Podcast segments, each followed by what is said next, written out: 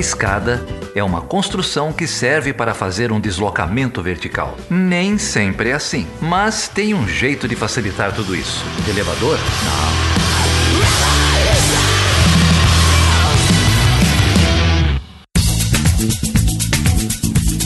Seja bem-vindo e seja bem-vinda a mais uma edição do Chutando a Escada. O meu nome é Felipe Mendonça. E eu sou o Geraldo Zaran.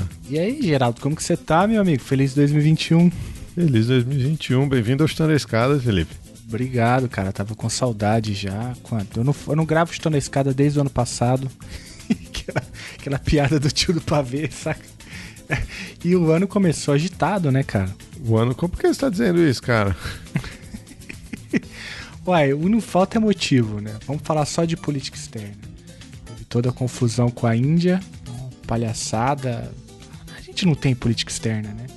E agora parece que o próprio governo assumiu que a maneira como lidou com a China pode ter impactos negativos agora no envio dos insumos necessários para a vacina aqui. É, vivo. Política externa mal feita mata também, não é? Bom, pelo menos os diplomatas não reclamaram do fuso horário, né? ah, não, cara, é, é, é, é uma esquete, né? Mal feita de, de humor de segunda categoria. Esse governo é um governo genocida. É, eu tava até falando recentemente lá no Spin que de tão ruim, a gente ninguém é tão incompetente assim, né? Isso daí é um é, é uma política deliberada de disseminação do vírus. Né? É, sem falar do que aconteceu nos Estados Unidos na primeira semana do ano, né? Nossa, é verdade. Né? Parece que foi ano passado já. As coisas acontecem tão rápido. Mas, Geraldo, olha só. Enquanto a gente conversa aqui, é... são as últimas horas do Trump no poder, hein? É, pois é, né? É, no poder, vamos torcer para serem as últimas horas na vida pública também. Não vai ser, né? Porque ele vai, vida pública, ele vai continuar tendo, mas. É um exemplo muito ruim, né? Ele deixou exemplos muito ruins que os nossos fascistas tupiniquins tentam, tentam copiar, né? Uhum. A gente tem que ficar, ficar de olho. É, esse movimento mal ajambrado, com o pessoal é, usando fantasia nos, nos Estados Unidos, aqui não será assim, né? É, uhum. Aqui vai ter polícia militar disfarçada, aqui vai ter uhum. polícia civil, aqui vai ter bombeiro, aqui vai ter militar disfarçado. Então a gente tem que, tem que ficar de olho, tem que denunciar, tem que estar preparado para o confronto, porque esse confronto virá. É, é. Virá. O próprio Bolsonaro já disse que virá, né? Então é uma ameaça declarada, não é velada, é declarada, é aberta, é cristalina. Só não vê quem não quer. É, depois não adianta dizer lá na frente que está surpreendido, que, que não imaginava. Que é uma escolha difícil, né? É, que é uma escolha muito difícil. Tudo isso está colocada, tá colocado às claras. Se você, se porventura tem alguém aqui que votou 17 em 2018, eu não vou entrar aqui nos motivos porque você fez isso. Não é o caso. O ponto é que seguir apoiando esse governo diante desse quadro bizarro que nós estamos assistindo, é quase que um atestado de cumplicidade. Né? Então não dá mais. Chega. É quase né? não, você... é um atestado de cumplicidade. Uhum, é, uhum. Você gosta de matar pobre, você gosta de matar preto, você gosta de matar índio. Uhum. É, é, um atestado. Né? Essa escolha nunca foi uma escolha difícil. A escolha pela civilização nunca foi uma escolha difícil. Ela está posta, né? as pessoas não quiseram enxergar, algumas pessoas continuam não querendo enxergar. Isso é cumplicidade. Né? Não há nenhuma outra palavra para isso. É cumplicidade. Você gosta que matem negros. Você, talvez você não goste de matar, mas você gosta que matem pobre. Uhum. Né? É, você gosta que matem velho. É isso. É, e é isso que. É, pra, é essa briga que a gente tem que estar tá preparado para comprar.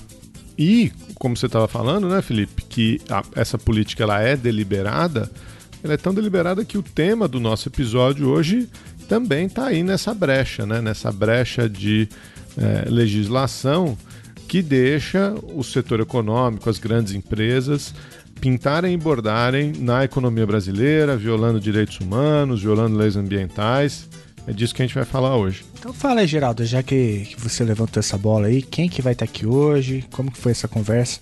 Eu não pude participar, então estou totalmente perdido. Então, hoje a gente vai falar com o Christian Russal. O Christian é um jornalista e um ativista alemão que trabalha com o Brasil há muito tempo e ele publicou em 2017 um livro chamado Empresas Alemãs no Brasil, o 7 a 1 na Economia é, que vai pautar boa parte do, da nossa conversa aqui. Então ele vai falar da atuação das siderúrgicas, da atuação das seguradoras, do setor financeiro, é, como essas empresas alemãs se instalam no Brasil fugindo de regulamentações europeias, de regulamentações que elas que elas têm que aderir em outras partes do mundo. Né? É, esse livro, pô, tô super interessado em, em ouvir o episódio. O livro eu já dei uma folhada nele, ele foi publicado pela autonomia literária.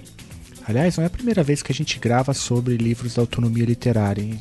Mandar o boleto lá para os colegas da autonomia. Não, o Cauê me, me prometeu um, um cupom é. de desconto. Eu vou cobrar, esqueci de cobrar. Ele cobra ele aí no Twitter, ele vai, vai soltar um cupom de desconto. Ah, fechou. Então, um cupom de desconto e tudo. E, e quem mais grava com você, Geraldo? Ah, essa é a outra parte do episódio, né? A gente conheceu o Christian. O tema é meio pesado, mas eu tive a, a parceria aqui da Maju Vergueiro, a mais nova integrante da equipe do Chutando a Escada, que gravou com a gente pela primeira vez. Lá de Berlim, foi ela, inclusive, que, que apresentou o Christian pra gente. Grande Maju, Maju seja bem-vinda ao Chutando a Escada.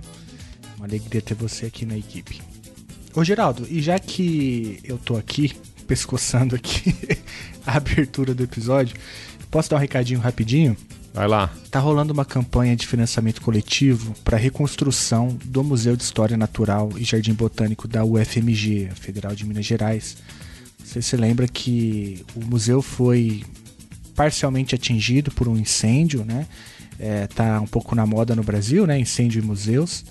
E lá no Museu de História Natural do FMG rolou também um incêndio. E agora a ideia do pessoal é reconstruir o museu todo o acervo né, do museu, que inclui fósseis, plantas, animais, rochas, enfim. Tudo isso foi atingido pelo, pelo incêndio e agora é, o museu está pedindo aí uma colaboração é, enfim, dos que, daqueles que entendem né, que o museu é importante para a cultura, para a preservação da memória. E você pode fazer isso por meio do site benfeitoria.com barra Renasce Museu. A gente vai deixar o link aí na descrição do episódio. E tá rolando inclusive um, uma linha de financiamento bem interessante do BNDES, que funciona assim, Geraldo, para cada um real doada pela sociedade civil, o, BD, o BNDES vai e doa também um real. Então é um pouco essa campanha, saiba mais é, sobre ela aí na descrição do episódio ou dá um Google aí, Renasce Museu UFMG, você vai encontrar reportagens sobre o incêndio e também reportagens sobre esse financiamento coletivo. Então hoje eu não vou pedir dinheiro para chutar na escada, não vou pedir é, novos apoiadores, eu vou pedir para você, ouvinte, que tem aí uma graninha guardada, que você doe esse dinheiro para o museu. É uma iniciativa importante, o Chutando a Escada faz parte dela. Então tá, então eu não vou pedir dinheiro para Chutando a Escada, não vou dizer para as pessoas que quiserem é, apoiar financeiramente esse projeto entrarem lá em chutandoescada.com.br barra apoio. Isso. Não vou dizer que tem três campanhas de, de apoio lá no não. PicPay, no Patreon e no uh, Catarse. Não, hoje é... não. Hoje. Cumprimos nossa primeira meta, 52 episódios por, por ano, 52 semanas de Chutando a Escada. Partimos para mais um ano. Uhum. E é isso aí. É, quem avisou dessa campanha foi o pessoal lá do Dragões, de, Garagem, de Garagem, né? A Gabriela. Isso. Isso. Dar um abraço para eles também. E vamos nessa? Então vamos nessa. Tô bem curioso para ouvir o Christian, a Maju e você, a voz mais aveludada da podosfera. Tira não, editor. Geralmente o editor tira esse bordão.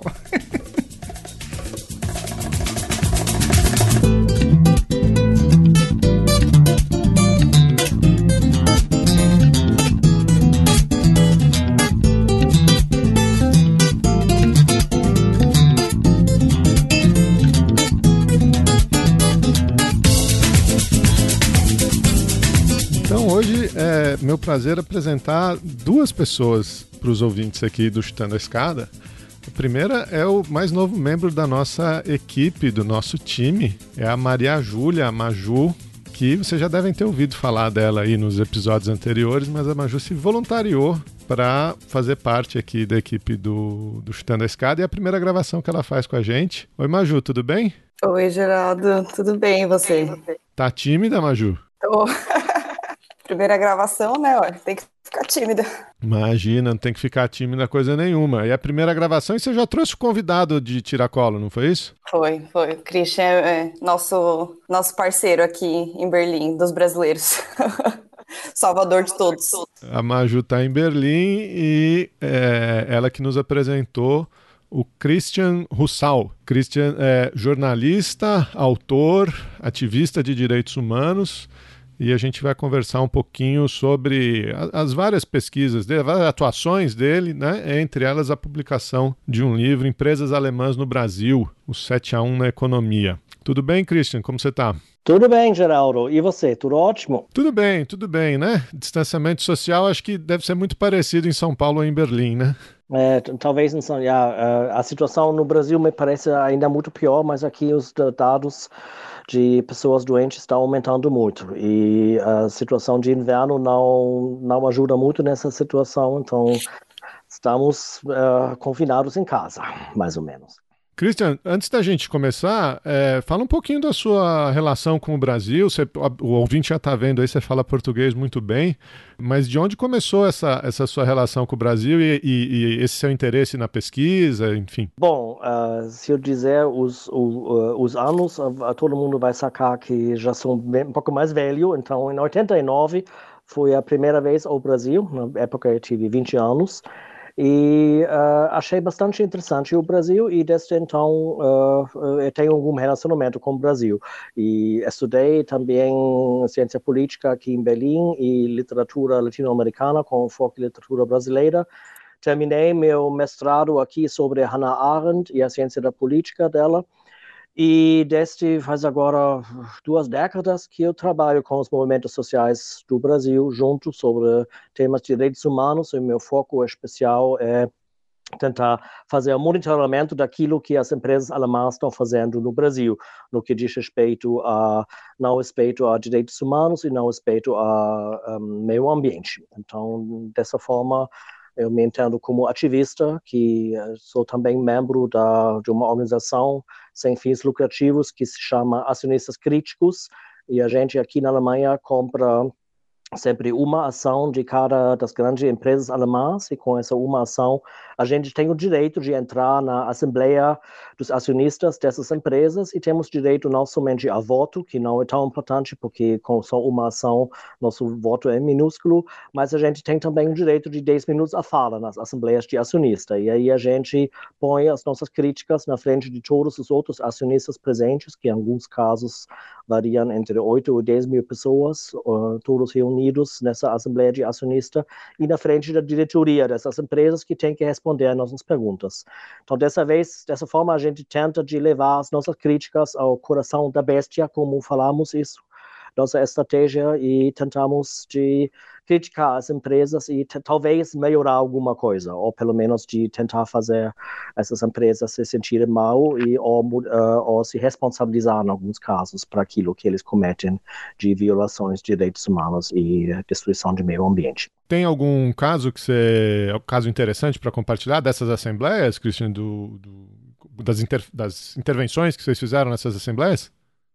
É, tem vários. Eu faço isso desde 2010. Uh, comecei muitos anos na ThyssenKrupp, porque a ThyssenKrupp na época teve uma siderúrgica na Baía de Sepetiba, no Rio de Janeiro, que poluiu uh, o meio ambiente e que acabou com o sustento de vida dos pescadores da Baía de Sepetiba. Então, eu fiz naquela época, durante 10 anos, a campanha contra a ThyssenKrupp, contra essa siderúrgica, e a gente conseguiu pautar vários documentários na TV estatal alemã e também algumas matérias nas, um, uh, nas mídias. E dessa forma a gente conseguiu pressionar a empresa de ter que reagir. Afinal, a gente não ganhou nada porque a empresa desistiu depois quando foi? 2017, eu acho, acho que foi em 2017 ou 2016, que eles venderam a empresa para uma outra empresa da Argentina e aí a gente não pode ir nessas assembleias, assembleias na Argentina. Outro caso, durante muitos anos a gente um, foi nas assembleias da Siemens ou das seguradoras Allianz e Munich para protestar contra a participação de, de, dessas empresas na hidrelétrica de Belo Monte, porque também tem muitos impactos sociais e uh, destruição de biodiversidade, embora que sempre usam esse discurso de que hidrelétricas seja uh, energia verde e renovável, então a gente critica isso, porque enquanto que tem comunidades locais ribeirinhos afetados, a gente considera isso uma violação de direitos humanos, e aí a gente protesta. E tem outros casos que a gente faz, mas tem que entender que a gente não temos força suficiente política nem econômica de mudar o rumo dessas empresas. O que a gente pode fazer é levar a crítica para lá. Talvez, se a gente consegue algum eco na mídia, é um pouco manchar a imagem delas, e mas mudar o rumo dessas empresas a gente não consegue. Lá vem cruzamento!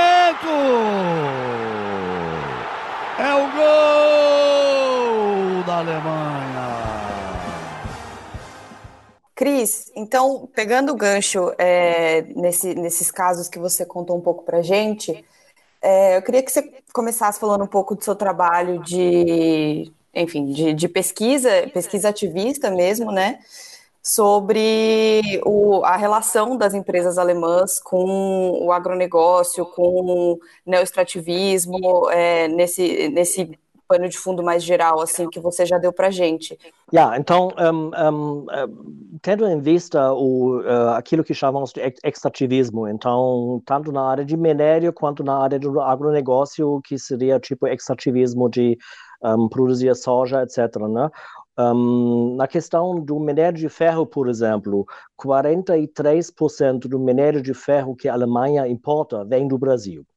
Então, tudo uh, uh, o minério de ferro, 43% do minério de ferro que a Alemanha usa um, uh, das empresas ThyssenKrupp ou Salzgitter para produzir aço, para que finalmente acaba sendo usado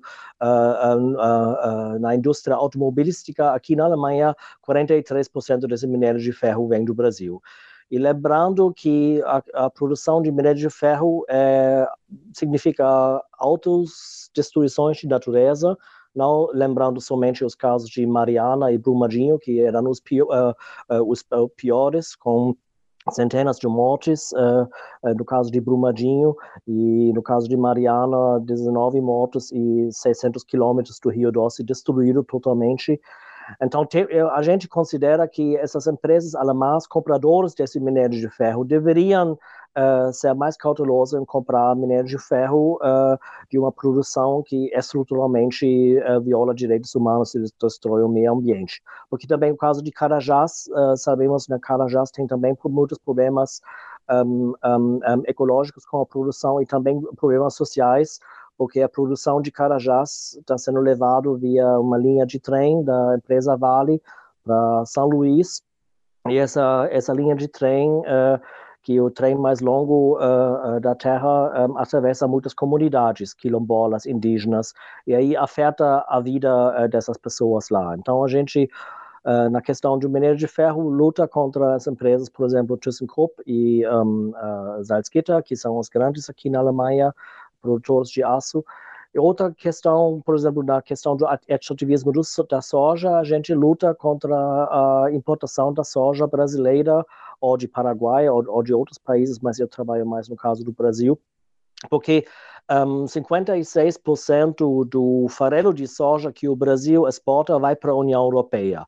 E um quarto desses, um, um, de toda essa indústria de porcos, de suínos, uh, que tem na Europa inteira, um quarto desse um, se dá na Alemanha. Então, um, temos um, uma, uma, alta importação de farelo de soja que está sendo usado aqui na Alemanha, nessas fábricas industriais de animais, para dar proteína a, a, essas, a, a, esses animais que acabam sendo vendidos por, uh, uh, como bife depois uh, num prato muito, muito barato. Então, a gente considera isso que Dessa forma, temos uma corresponsabilidade pelo aumento do desmatamento na Amazônia, sabendo que dessas importações do farelo de soja, segundo mais novas estatísticas, pelo menos 20% sabe-se que vem do desmatamento ilegal da Amazônia. Então a gente luta uh, contra isso para uh, continuar a proteger a Amazônia, mas não só proteger a Amazônia, também colocamos um foco muito forte nos direitos um, das pessoas que vivem lá, dos indígenas, dos quilombolas, dos pequenos agricultores, um, dos ribeirinhos, um, etc. Então, é um assunto complexo e temos que ver que um, as empresas alemãs sempre têm essa narrativa de ser uns uh, meninos bons com narrativa de sustentabilidade, etc. E quando olhamos os fatos diretamente, a gente nota que nem é bem sempre assim, né? E temos que levar em consideração que na área da indústria, né, a, a, São, a maior concentração de indústria alemã se dá em São Paulo. Só em São Paulo tem, temos 1.300 empresas, no Brasil inteiro são mais que 1.600 empresas que representam ao, em torno de entre 10% e 12% do produto nacional industrial do Brasil. Então, é um peso muito forte, muito grande, e por isso é importante ficar de olho o que, que eles fazem lá, porque muitas vezes um, um, temos a impressão que essas empresas alemãs atuando no Brasil ou em outros países um, uh, não atuam da mesma forma que eles atuariam aqui na Alemanha. Então a gente considera isso uma dupla moral. Um, um dos casos mais um, um, emblemáticos nisso, por exemplo, é a questão do agrotóxicos, para ficar um, um, tema junto ao agronegócio e extrativismo, porque o Brasil é campeão mundial dos agrotóxicos e duas das maiores empresas da área de agrotóxicos são BASF e Bayer, empresas alemãs. E eu fiz pesquisa para o meu livro em 2016 e na época a Bayer vendeu um, oito ingredientes e a base de nove ingredientes nos agrotóxicos, ingredientes que já estão proibidos na União Europeia. E em 2019 eu repeti essa pesquisa, esses números, no caso da Baia, subiram para 12 ingredientes e no caso da BASF para 13 ingredientes. Então a gente acha que, acha que isso é um dupla moral, vender algo que no teu próprio país está proibido, que você não quer que teus filhos comem na tua alimentação, mas vender no outro país a gente acha dois pesos, duas medidas, que a gente não aceita isso, por isso a gente um, também uh, luta contra essas empresas. Era exatamente isso que eu ia te, te, te perguntar, Cris, né? se essa, essa coisa do, do dois pesos, duas medidas, as duas morais, né?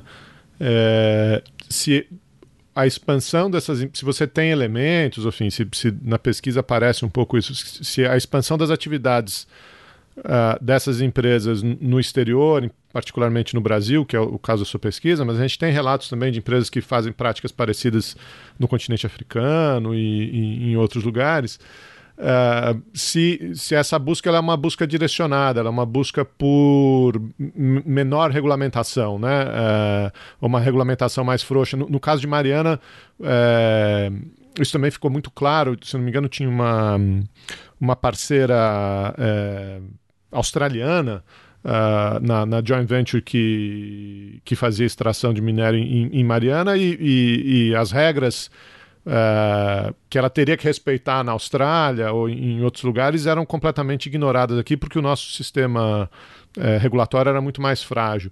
Então, é, é, essa é uma, é uma estratégia direcionada, conhecida, e o que, que a gente pode fazer a respeito? Né? Existem, lógico, o trabalho de, de ativista de vocês é, trata diretamente com isso, mas existem outras iniciativas, talvez dentro da União Europeia ou, ou, ou em outros países, para que se façam cumprir normas regulatórias mais, mais rígidas? Bom, yeah, um, uh, com certeza. Um, um, a gente considera de que as empresas alemãs, como as, as empresas de outros países, pensam primeiramente no lucro. Eles sempre agem de uma forma o quanto o Estado também deixa eles agirem. Um, e como o Estado no Brasil existe muito bem no papel, mas na prática a gente sabe que é bem diferente e tem muitas uh, maneiras para você evitar certos regulamentos, etc. Então, já desde os anos 70, o Brasil era um dos países preferidos da, de investimento externo alemão. E de lá vem é, é, essa grande presença alemã. Né? Eu me lembro, por exemplo, a Volkswagen, na época, um, os maiores lucros uh, que a Volkswagen, uh, empresa mundial, fez foi no Brasil na época. Isso também está sendo afetado pelas crises permanentes do Brasil, então tem menos lucro. Atualmente, a Mercedes-Benz quer fechar a, a, unidade de produção de carros do Brasil, algo também que a gente critica, porque a gente entende também que tem trabalhadores lá, sindicatos um, que estão lutando para manter os, uh, uh, uh, os empregos lá. Então, a situação, é, a, a, a, ideia das empresas alemãs é fazer o lucro. E enquanto o Estado deixa eles fazerem, eles é, fazem o lucro. E no caso que você mencionou, a, o caso de Mariana, que era a empresa Samarco, que era a dona, 50% é da Vale, 50% da BHP Billiton, um, a gente viu que um, um, todos os critérios que eles têm lá para uh, uh, uh, cuidar dos lixos, que, que são os barragens, afinal, aquelas que uh, romperam, que até hoje em dia o Brasil ainda não conseguiu um, uma política nacional de segurança de barragens que realmente é robusta e reflete as necessidades das pessoas que moram ao, ao um, em, das áreas de, um, de, de ser afetado pelo possível rompimento. Então, aí ainda falta muita coisa e a gente sabe que essas empresas empresas um, uh, sempre uh, usam o caminho do, do, uh, do, mais lucro e o caminho do, de menos problemas um, burocráticos. Mas um, tem algumas iniciativas que eu considero pessoalmente, pelo menos, um passo na frente.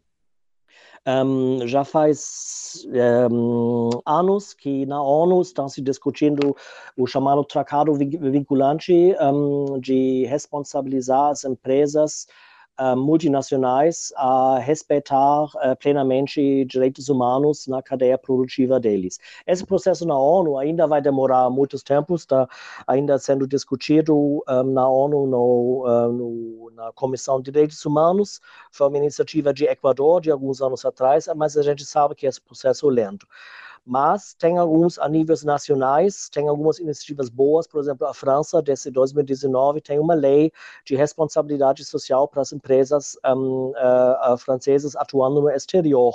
Então, se tiver comprovado alguma um, infração de direitos humanos, um, uma violação de direitos humanos cometido na cadeia produtiva, essas empresas podem ser uh, multadas e também processadas. A mesma coisa temos aqui na Alemanha, talvez ainda esse ano uh, o governo alemão, porque consta no um, tratado de, um, de governo da social-democracia junto com o governo da democracia cristã, o governo atual, de, um, de fazer nesse período de governo, ainda esse ano, uma lei de responsabilidade social um, lei de responsabilidade na cadeia produtiva, Lieferkettengesetz, a palavra em alemão, não sei exatamente como se traduz, mas isso daria a chance de processar um, as empresas alemãs, um, inclusive daria a chance para pessoas afetadas por violações de direitos humanos, um, de um, processar também as empresas na sede das matrizes, algo que até hoje em dia não é possível se, por exemplo, uma empresa alemã comete um, instala alguma siderúrgica e uh, uh, faz uma infração, uh, violação de direitos humanos,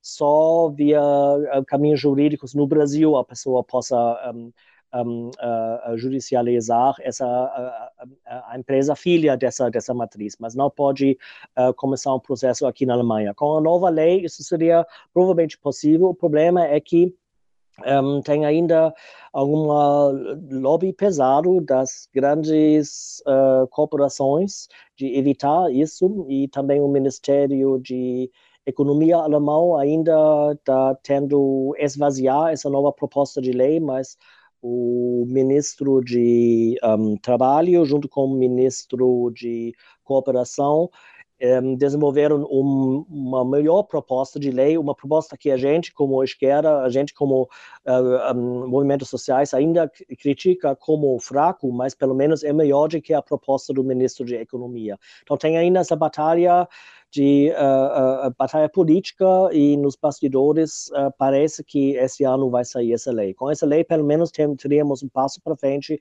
para responsabilizar essas, essas empresas as empresas argumentam que eles não podem um, uh, controlar um, cada violação de direitos humanos nos, sei lá, 10 mil fornecedores que eles têm de matéria-prima ou, ou, de materiais, e esses 10 mil fornecedores têm mais um milhão de fornecedores. Então, eles dizem que não seria possível controlar tudo isso, mas a gente acha que valeria a pena exigir disso e um, exigir dessas empresas ter uma garantia, afinal, de que nenhum produto que eles vendem um, seja feito uh, à base de trabalho escravo, por exemplo, ou um, uh, outras violações de direitos humanos, ou destruição de meio ambiente. Mas, infelizmente, ainda está no jogo político que a gente não sabe como vai ser o resultado, mas pelo menos vai ter algum resultado que a gente não sabe exatamente como será. Grosso. Botou na frente, olha o perigo, close! Júlio César, close!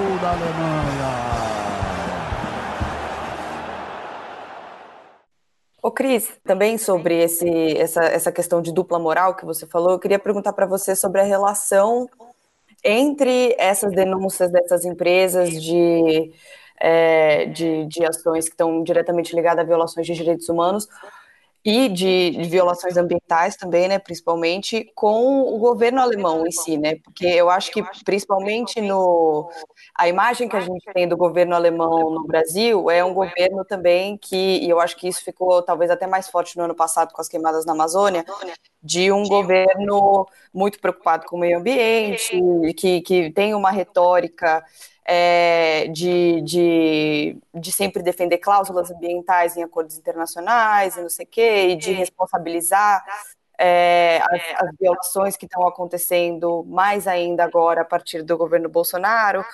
É, e eu queria entender até que ponto isso é retórica, até que ponto isso é real, porque, gente, porque de fato existe uma, uma penetração, um, um um apelo do discurso ambientalista dentro da sociedade civil alemã.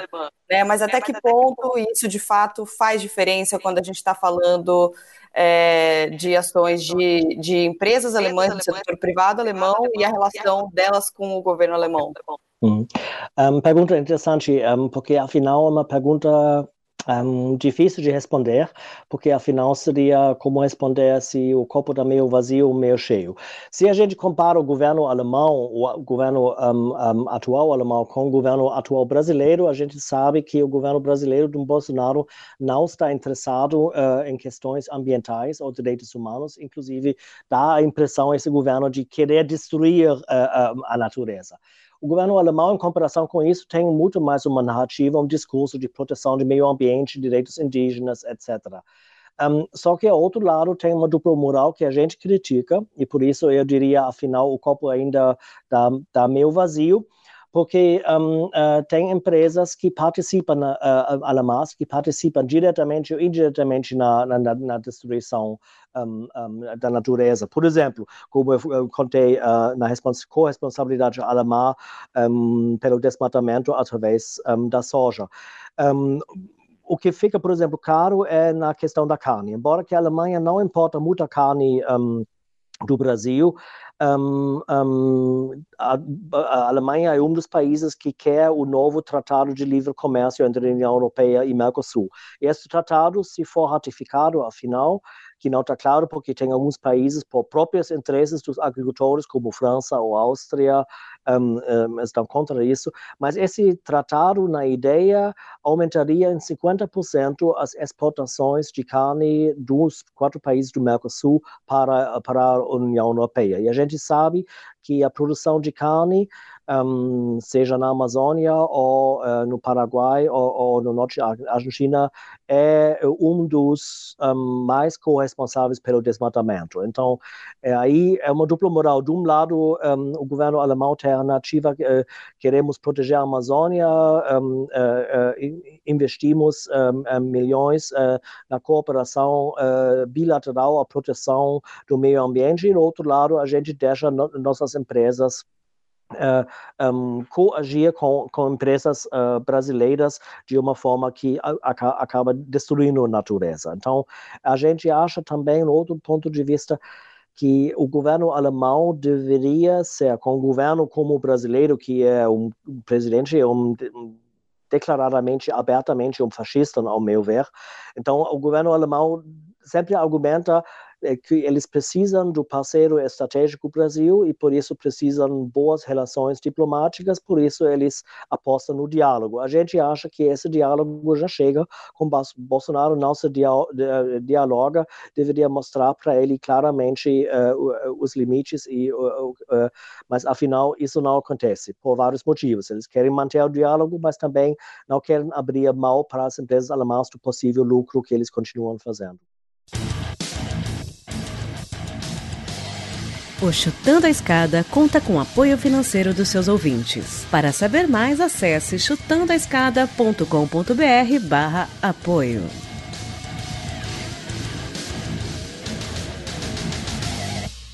Numa das suas falas você mencionou a Volkswagen. E quando a gente pensa em, em Alemanha ou em marcas alemãs, é, acho que poucas são tão proeminentes como a, a, a Volkswagen, né? Há pouco tempo ficou claro, né?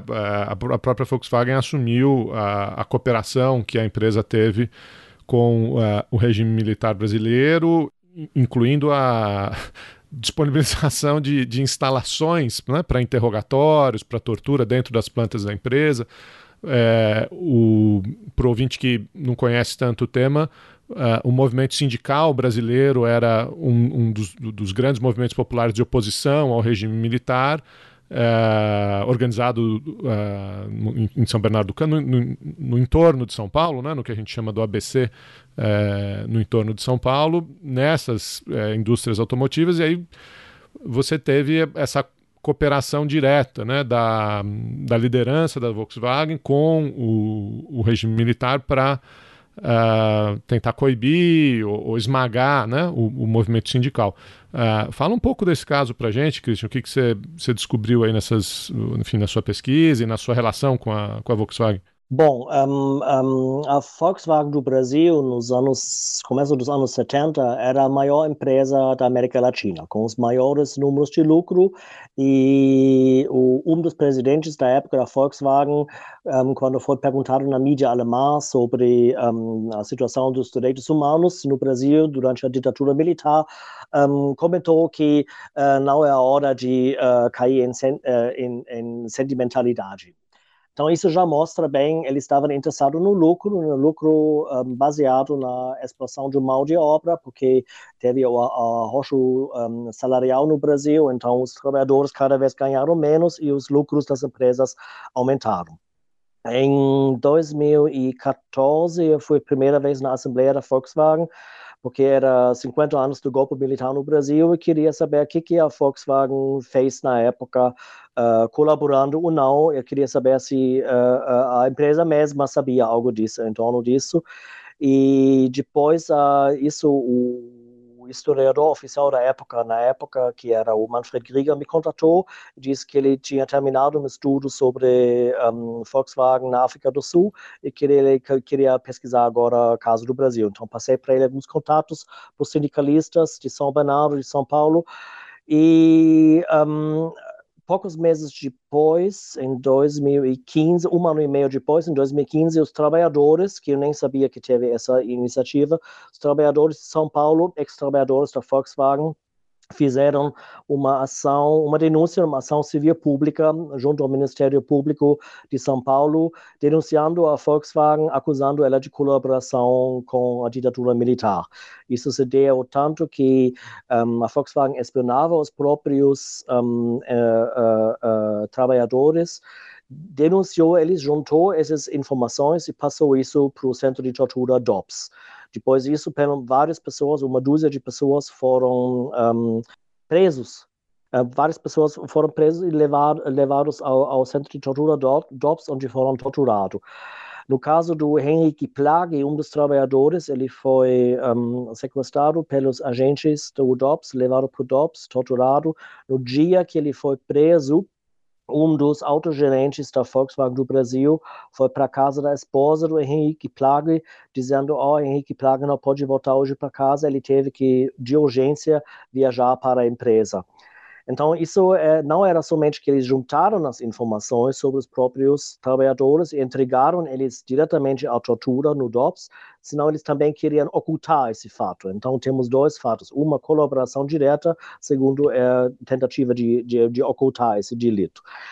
Um, o Werner P. Schmidt, que era em 72 o presidente da Volkswagen do Brasil, eu achei uma citação dele na Süddeutsche Zeitung, um dos jornais maiores da Alemanha que ainda existe, que ele foi perguntado sobre a situação dos direitos humanos. Ele diz: todo mundo no Brasil sabe que um, nas delegacias e nos cartéis se tortura, mas também uh, deveria se levar em consideração que o país avança. Acho que isso mostra muito bem o pensamento dessas pessoas, que eles estão nem aí com direitos humanos enquanto não afeta a eles mesmos, a própria família deles, eles só pensam no lucro, porque aí se coloca algo como desenvolvimento, algo algo de, sei lá, crescimento econômico e, e, e dessa forma você aceita ou tenta minimalizar a, a, a, tortura. Então, acho que isso é algo inaceitável.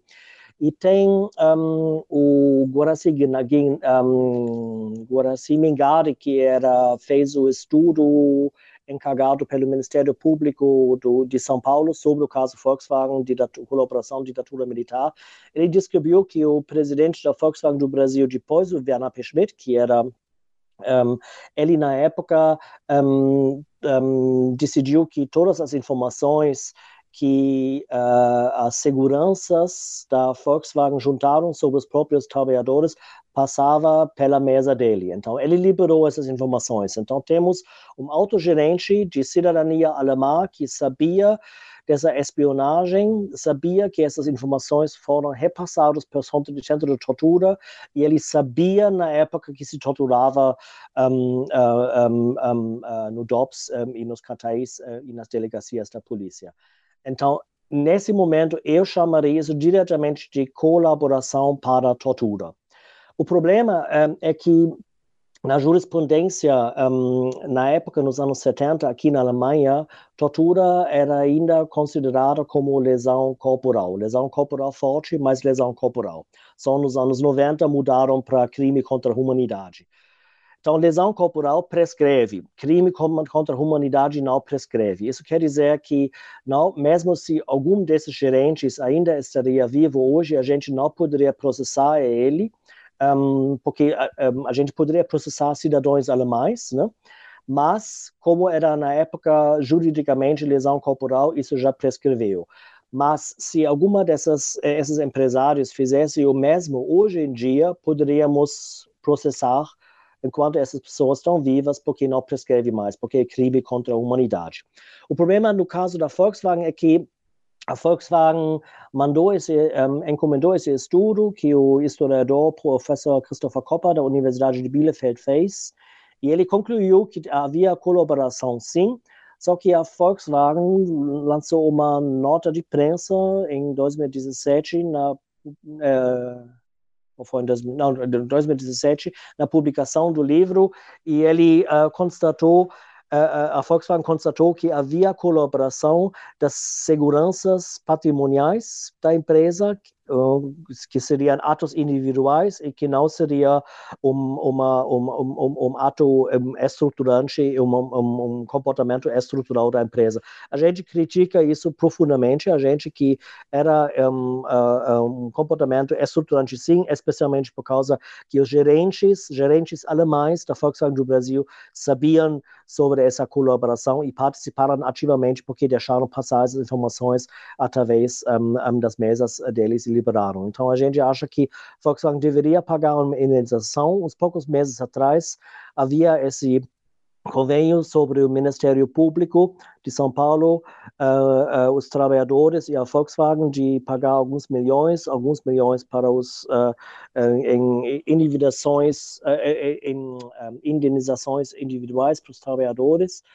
Só que a crítica é que um, um, era sempre pautado pelos movimentos sindicalistas, pelos trabalhadores, movimentos de trabalhadores, de deve ter um, também os fundos para um museu de um lugar de memória.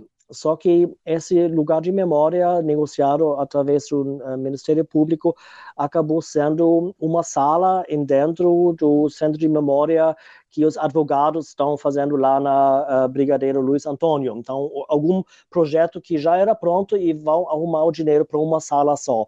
A gente critica fortemente porque a gente acha que deveria ter um lugar de memória porque esse lugar de memória para os advogados é muito importante, mas tem que ter também um lugar de memória específico só para as lutas das trabalhadoras um, e dos trabalhadores. E então a gente acha que esse convênio que a Volkswagen fez uh, alguns meses atrás não é suficiente. E só para complementar, né, Christian? A Volkswagen se comprometeu com esse pagamento milionário, né? São 36 é, milhões de reais porque foi processada, né? Porque, porque foi cobrada é, judicialmente, né? Acho que é um, é um pouco isso que você estava narrando, né? Ela, ela, tentou negar até quando pôde, né? Mas depois de muita luta, depois de muita mobilização, depois de muito, muito esforço, se chegou num acordo que ainda é um acordo, é, apesar dessa cifra parecer vultuosa, né? É, é, é, um pouco que você falou: ah, 10 milhões vai para um projeto que já estava andando, 10 milhões vai para uma associação de funcionários. De... Então, mesmo assim, ainda tem, é, tem problemas, né? Não, não é, de, não é uma, uma boa vontade da companhia, ou um, um enfim, é, genuíno, né? É, com certeza. Também, uh, inclusive, um, no convênio, um, no TAC, o termo de ajuste um, que eles se comprometeram, a Volkswagen vai dar esse, essa indenização individual aos trabalhadores como doação. Então, aí eu não vejo a responsabilidade jurídica, porque eu pessoalmente até acho que o Ministério Público de São Paulo foi tímido, porque eles poderiam ter tentado de processar a Volkswagen. Eu sei que o Ministério Público um, disse que as possibilidades de um processo jurídico com a lei de anistia ainda valente são pequenos, mas eu diria ao contrário que a lei de anistia vale na área de um, uh, na área jurídica uh, de crime, mas na área civil um, lembramos que teve o caso da família Teles, que processou o torturador deles, o Ustra, que era o chefe do, do Doikodi, e uh, não era uma ação um, um, penal, senão era uma ação civil, uma ação civil declaratória que só teve o alvo de ter o direito de publicamente poder chamar o Ustra de torturador. Eles ganharam isso até a última instância. Então, a mesma coisa poderia ser feito na área um, um, de direito civil, uma, continuar a processar contra a Volkswagen, porque a lei da anistia não atinge a lei civil. A lei de anistia é lei penal. Inclusive, tem também, mas isso é outro papo, tem ainda a Comissão Interamericana que acha que a lei de anistia brasileira não é válida, porque uh, trata-se de crimes contra a humanidade que não prescrevem só que fica ainda no STF e o STF ainda não decidiu. Mas eu pessoalmente acho que no caso Volkswagen, que já tivemos tantas denúncias, tantos materiais, tantas provas, que teria valido a pena de processar civilmente a Volkswagen e teria continuar até, inclusive, até a Corte Interamericana, se for necessário. Mas, infelizmente, o Ministério Público foi tímido e não ousou de fazer, eh, de entrar nesse caminho. Então, isso vai talvez para a próxima empresa. Vamos ver. Tem várias pesquisas em andamento atualmente que sei. Então, vamos ver. Alguma dessas empresas vai, vai, vai ter um processo contra eles, eu tenho certeza. Isso que todo mundo esperava pode chegar de novo. Chegar de novo! Chegaram de novo um gol!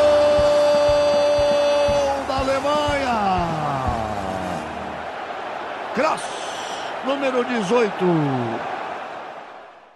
Ô, Cris, é, puxando no. Quando você estava contando da, né, da, da, ação da Volkswagen, e quando você contou um pouco também no começo sobre as, é, as ações das empresas em relação à, à mineração, à hidrelétrica, os casos de, de Brumadinho e Mariana, etc é, você tangenciou algumas vezes as questões sobre o, os, os meios de, os movimentos de resistência, as associações dos moradores locais em, em relação a, esses, a essas violações, né? Então, tanto no caso da Volkswagen, a gente que é mais conhecido, né, com os sindicalistas e tudo, mas eu acho que seria interessante também é, explorar um pouco, porque você falou de, de dos mecanismos políticos e jurídicos que estão sendo discutidos hoje para a responsabilização dessas empresas, mas eu queria entender um pouco mais no plano micro, como que as associações de moradores, como que os movimentos de resistências indígenas e, e locais de, de cada lugar é, têm, têm se posicionado e têm atuado frente a, a, essas violações que você comentou no começo e talvez se você quiser falar um pouco da Volkswagen também sobre os trabalhadores.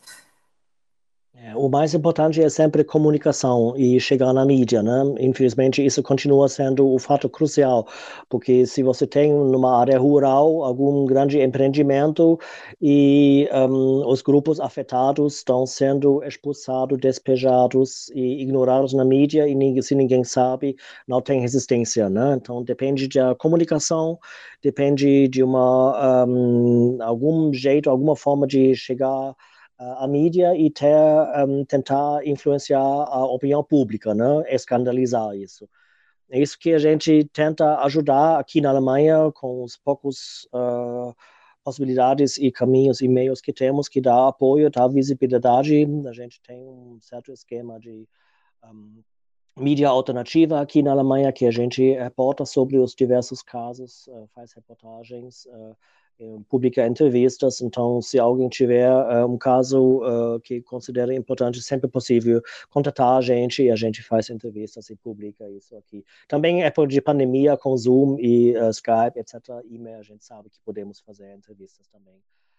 Online. Ja, no caso da Volkswagen foi que um, um, eles lá no Brasil e a gente aqui na Alemanha ao mesmo tempo teve a mesma ideia e uh, a gente acabou se conhecendo e trabalhando junto, no caso, né? Eles lá no Brasil e a gente aqui na Alemanha. E afinal, uh, foram os trabalhadores de São Paulo que levaram essa vitória, uh, pequena vitória com problemas, como eu contei, mas pelo menos é um passo para frente. E também, o que eu acho talvez até mais importante, que é um sinal para outras empresas também de um, se responsabilizar por aquilo que eles fizeram no passado ou também se sensibilizar pela questão o que eh, eles fazem hoje que eles pensam que hoje isso é legal, que eles fazem, que talvez amanhã isso está sendo uh, um, considerado uh, ilegal ou pelo menos ileg ilegítimo. Então, esses empresários de hoje também uh, têm que olhar bem ao caso de Volkswagen, porque mostra que também 50 anos depois algum acontecimento pode uh, ter novos um, desenvolvimentos que mudam um pouco o rumo da história, um pouco pelo menos. Tal, tal, talvez eu possa acrescentar uma coisa, né? Por exemplo, um, como eu falei, que somos politicamente fracos, porque eu também não quero passar a, a imagem de que está tudo depressivo, está tudo negativo, não vai dar nada. Né? A gente também tem pequenas vitórias, são pequenas, mas uh, uh, só queria mencionar isso. Né? Por exemplo, no caso da Allianz, que é uma das maiores seguradoras do mundo, né? a gente foi lá desde 2013 para protestar contra o seguro que eles fizeram para a hidrelétrica de Belo Monte. E poucos anos depois, a gente foi lá cada ano protestando no inverno, com muita neve, com faixas lá fora e dentro, com, dando nossas falas.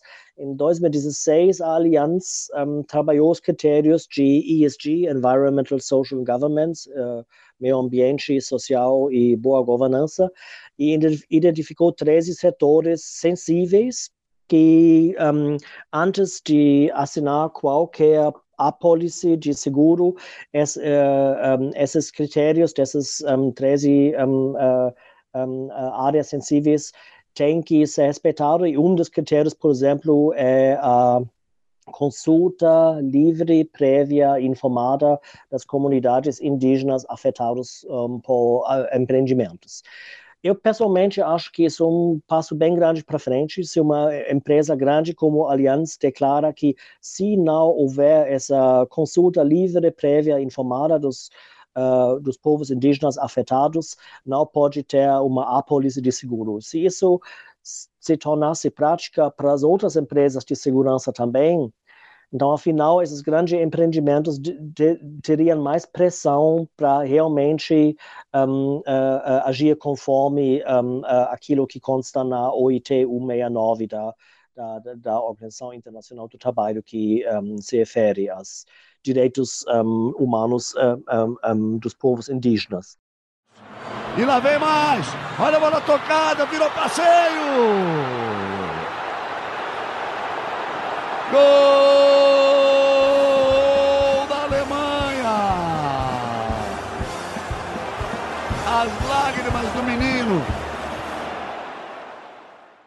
Outra coisa é, por exemplo, a polícia um, militar brasileira, que é um dos mais violentos do mundo, com acho que os dados atuais são quase 10% das pessoas assassinadas por arma de fogo no Brasil são assassinadas pela polícia cada ano.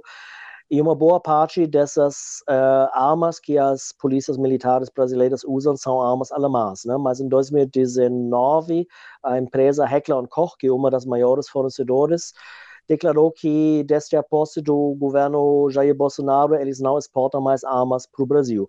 E naquela época a gente não era rápido o suficiente, a gente tinha perguntado se eles exportam para o Brasil, eles deram essa resposta, só que a gente não sabia a motivação. Então a gente teve que esperar um ano.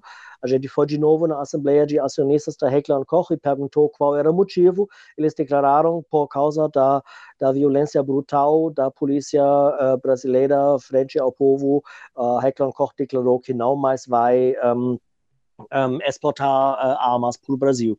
Isso em si já é uma vitória, porque também é uh, um chute na bunda, desculpa, uh, do Jair Bolsonaro, mas simbolicamente a gente sabe que tem outras empresas, a Sig Sauer, que é um, também empresa alemã, que abriu uma joint venture no Brasil, então vai ter outras empresas que vendem, mas pelo menos se uma começa, isso já é uma pequena vitória. Então, estamos já continuando a lutar e uh, pequenos avanços que não mudem o rumo das empresas, nem, nem pensar em mudar o rumo do mundo, construir um outro mundo, mas a gente luta e faz esses pequenos passos.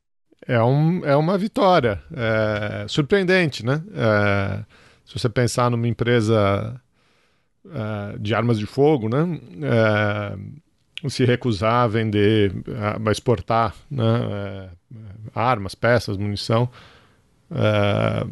realmente é uma, é uma vitória. A gente conhece bastante gente que trabalha nessa área, e você mencionou a ONU um pouco mais cedo, uh, essa ideia de, de, de, regulamentos globais, né?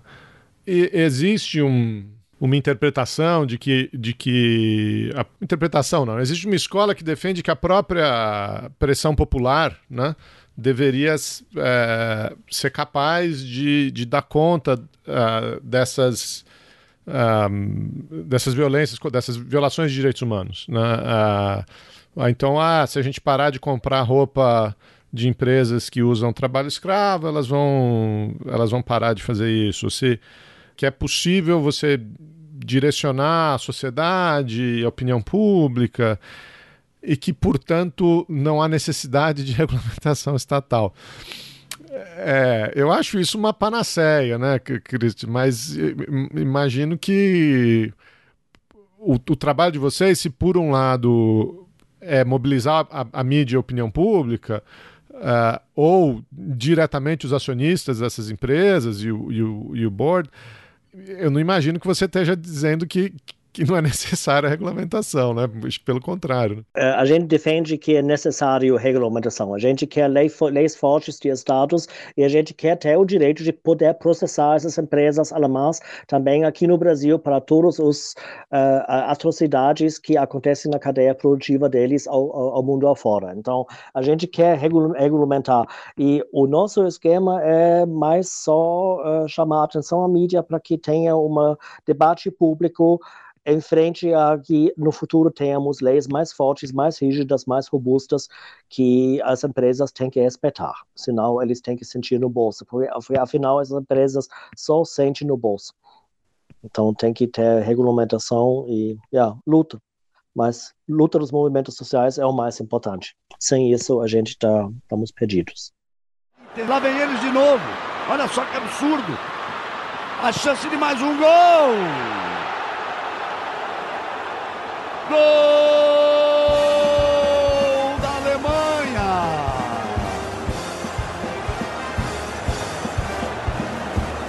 Toma-se o caminho do maior vexame brasileiro.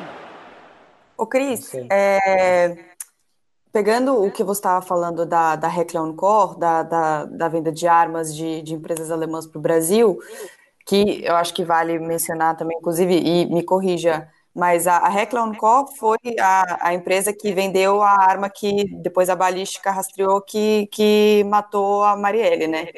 Foi. Então, eu acho que também não foi, não foi qualquer processo de, de, de, pressão popular, né? Foi, foi uma mobilização muito, muito grande é, em relação a essa empresa específica. Mas pegando da, da, da questão de venda de armas no geral, de empresas alemãs para o Brasil, eu queria saber se, se tem alguma. Porque é, a gente começou a conversa falando de extrativismo, de agronegócio, de soja, de mineração, etc e agora falando de arma. E a gente sabe que o governo atual, o governo Bolsonaro, é, é já, já não só defende publicamente o uso ostensivo de arma e, e é, de, de um jeito fascista, mas também já aprovou uma série de, de, de mecanismos de flexibilização ao acesso a porte de arma, né? Então eu queria entender se, se se você já se você sabe, se você tem notícia de, de como está funcionando esse lobby também das empresas alemãs dentro é, do, do governo brasileiro, da, da, do governo Bolsonaro, porque são, são setores, são dois setores diferentes, mas que dentro da economia alemã no Brasil estão muito ligados, né? Uhum. Um, um, sobre o trabalho de lobby advocacy dessas uh, empresas, seja alemãs ou austríacas, a gente sabe pouco porque isso é a cultura de lobby, né? Normalmente se não sabe um, se uh, os uh, representantes das grandes empresas se encontram com o governo ou com familiares de governos. Mas, por exemplo, a gente sabe que o Eduardo Bolsonaro, que é fanático de armas, ele adora a, a Glock. A Glock é da Áustria e o Eduardo Bolsonaro, ele mesmo tem uma Glock dourado em casa e ele é amigo do Gaston Glock, que é o dono da empresa Glock. E a gente sabe que, porque o Eduardo postou uma vez uma foto com representantes da Glock, etc., um, que, uh, e, e, de outras em, em, empresas de armas que ele postou lá no Twitter, e dessa forma a gente sabe quando eles, quando de vez em quando eles se encontram, porque eles também nem pensam uh, uh, sempre que deveria uh, usar um pouco mais de segredo sobre isso.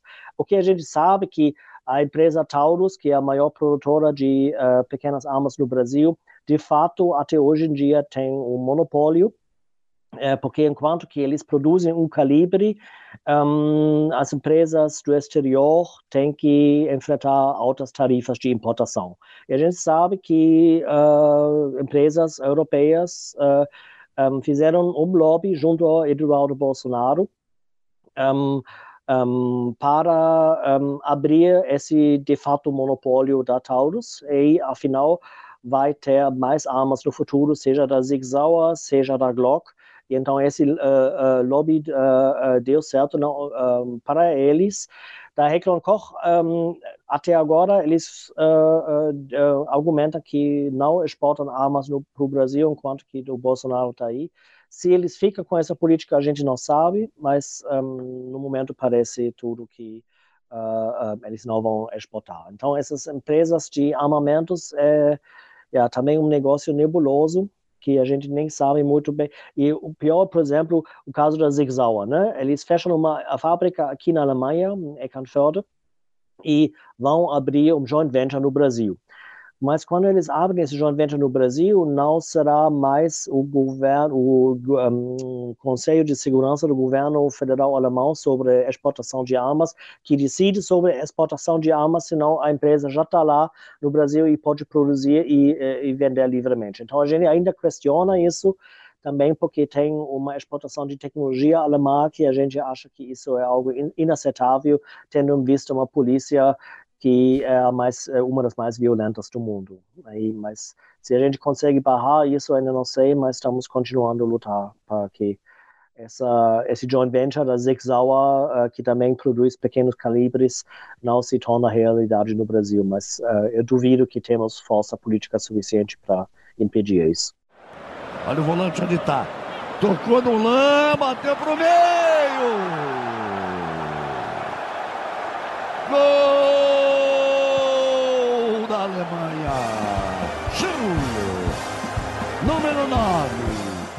mais algo o, o, que eu esqueci. Eu esqueci de mencionar né, o caso de Brumadinho, porque havia uma consultora um, de engenheiros, a TÜV Süd, que inspecionou a barragem de Brumadinho duas vezes antes do rompimento, em julho e em setembro de 2018. E em janeiro de 2019 rompeu. E sabe-se que essa empresa, um, a TÜV Süd, um, segundo os e-mails, um, não queria atestar e a Vale insistiu, atesta ou vocês perdem o contrato. Aí os engenheiros da TÜV Süd atestaram, outras duas empresas se negaram a, a, a atestar, então foi um crime dessas, uh, desses engenheiros, dessas empresas, inclusive o gerente da TÜV Süd, que era o gerente dessa área responsável para a TÜV Süd do Brasil, é, cidadão alemão, ele está na Alemanha, engenheiro, um, e por ser cidadão alemão e por ter sabido desse, dessa ocultação dos testes negativos de que o rompimento iria, iria ser uh, iminente, um, ele está sendo ele e a empresa TÜV está sendo processado aqui na Alemanha. A gente está curioso, a gente quer saber como continua. Ainda não abriram uh, o processo. Bom, começaram o processo, mas ainda não teve nenhum uh, eh, um, um, evento público. Ainda estão pesquisando e investigando. Acho que esses são acontecimentos novos, porque aí, aí os engenheiros e os gerentes dessas empresas não podem ter mais tanto certeza que eles sempre vão sair impunes. Talvez isso é também uma mensagem importante, que eles não podem ter certeza de sempre sair impune e que a gente luta para que eles também se sejam responsabilizados por tudo aquilo que eles cometem. Olha a bola chegando, Diego! Gol da Alemanha, chame de novo. Qualquer coisa, eu estou aqui. Vocês podem falar para os ouvintes que se alguém quiser me uh, contatar, eu sempre respondo os e-mails com meu sotaque gringo. E fico muito feliz, muito agradecido. Não, a, gente que, a gente que agradece seu tempo, sua pesquisa né? É, e ativismo que são inspiradores, importantes. Vamos deixar a rivalidade ficar só no futebol, né? E vamos, vamos caminhar, enfim, por, um, por uma economia internacional mais, mais humana, né? Apesar de ser quase um contrassenso, mas, mas eu acho que a gente não pode parar de lutar. Obrigado, obrigado pelo, por tu, pelo trabalho, pelo ativismo, pela participação. Tenho certeza que os ouvintes vão, vão gostar bastante. Obrigado a vocês. Você acabou de ouvir mais um episódio do Chutando a Escada. Para apoiar, acesse chutandoaescada.com.br barra apoio.